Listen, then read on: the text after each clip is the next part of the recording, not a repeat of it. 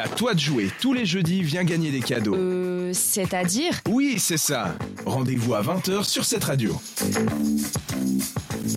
C'est votre nouveau rendez-vous de cette année, même si ça fait déjà un moment que 2023 a commencé. Pour moi, c'est encore euh, une nouvelle chronique. Je vous parle des complots les plus farfelus. Et là, on s'attaque à du gros, à la zone 51. Apparemment, il y aurait des extraterrestres qui vivent tranquillou au Nevada, comme ça. Ils se dorment la pilule. Alors, est-ce que c'est vrai ou non? Déjà, il faut remonter en 1947 à Roswell. Donc, c'est quand même un petit peu plus loin que euh, la zone 51.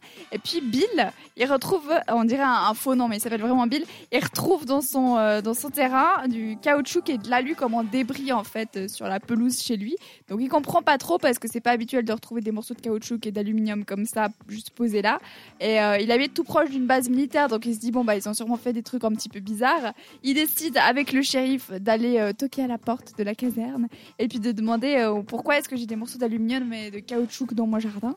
Et là, le militaire qu'il a en face de lui, il dit pour rigoler, ah, mais c'est des extraterrestres. Mais pour rigoler, sauf que Bill, hyper terre à terre, il a pris ça vraiment au premier degré. Après, le militaire, il a essayé de se rattraper en disant non, mais c'est juste un de ces ballons météo, en fait, pour savoir la température et tout. Sauf que c'était trop tard, euh, la mayonnaise avait pris, comme on dit. Et puis ce qui est hyper drôle, c'est que 50 ans plus tard, cette même base militaire va avouer qu'en fait non, c'était pas un ballon météo. D'ailleurs, tout le monde aurait pu s'en douter parce que ça ressemble pas du tout à ça, mais que c'était plutôt un- une sonde pour espionner les Russes parce qu'ils étaient en pleine guerre froide. Donc c'est pour ça qu'ils pouvaient pas le dire à Bill. Mais c'était trop tard parce que la rumeur était déjà lancée qu'il y avait des extraterrestres à Roswell. Tout ça à cause d'un couillon de militaire qui s'est dit tiens, ça pourrait être drôle de dire que c'est des extraterrestres qui sont tombés dans son jardin. Euh, et puis Roswell, du coup, c'est devenu depuis ce jour-là la la ville la plus célèbre pour les apparitions justement d'extraterrestres. Euh, donc tout ça, pourquoi est-ce que ça nous ramène à la zone 51 Eh bien en fait, les extraterrestres qui habitaient à Roswell auraient été enlevés par les militaires et amenés dans cette zone 51 pour subir des autopsies, des tests ou tout simplement pour les enlever tout court. Il y a même un film euh, que des chaînes comme TF1 par exemple ont diffusé en 1995 où on voit l'autopsie d'un extraterrestre et c'est vraiment passé au journal de 20 heures comme quelque chose de super sérieux. Et en fait, c'était juste un énorme prank fait par un vidéaste anglais. En même temps, quand on t'envoie une vidéo euh, anonyme et tout pour vraiment pas cher, bah, peut-être fais des recherches avant. Mais on va dire qu'en 1995, les gens cherchaient moins leurs sources. Toujours est-il que c'est passé sur toutes les chaînes d'infos, gros scandale, gros machin. Euh, les extraterrestres de Roswell se font autopsie. Super drôle.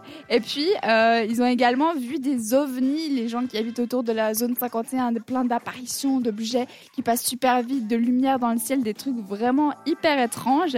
Mais en réalité, ce qu'il faut savoir, et ça c'est vraiment un fait avéré, c'est que ce qu'ils testent dans la zone 51, d'une- en partie en tout cas, c'est euh, des nouveaux avions, des nouveaux objets volants, drones et compagnie, mais vraiment à la pointe de la technologie, des choses qui arriveront sur le marché seulement comme dans 50 ans. Ils sont vraiment en plein test, donc c'est pour ça que des fois, voir quelque chose qui passe super vite, euh, on se dit non mais ça n'existe pas un avion comme ça, mais en réalité si, ils sont juste en train de faire des tests. Et justement à l'époque, euh, ils avaient des petits avions tout nuls de la deuxième guerre mondiale, admettons, et puis euh, ils faisaient des tests sur des avions encore plus énormes, donc personne pouvait se douter que c'était pas des ovnis en fait.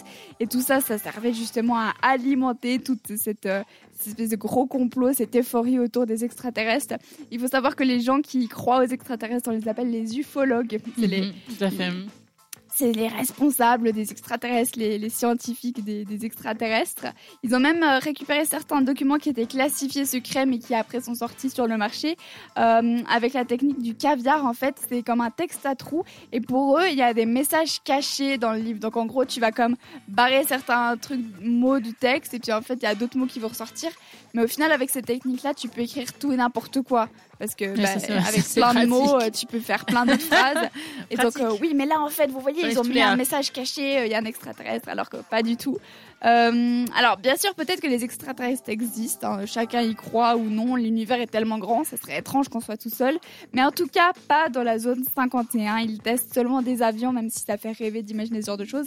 Par contre, pour le tourisme, alors ça c'est génial, hein, autour de la zone 51, vous avez plein de shops touristiques avec des casquettes aliens, des mugs aliens, tout ce que vous voulez, pour alimenter justement le mythe, et puis c'est ça aussi finalement qui est drôle.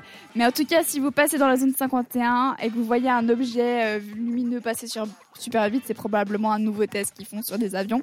Désolée de vous casser euh, votre délire, mais en tout cas, c'est beau d'y croire. Pink, je sais pas c'est quoi sa position sur les extraterrestres, mais elle chante Just Like a Pill. Bienvenue sur cette radio si vous nous rejoignez maintenant, il est 20h42.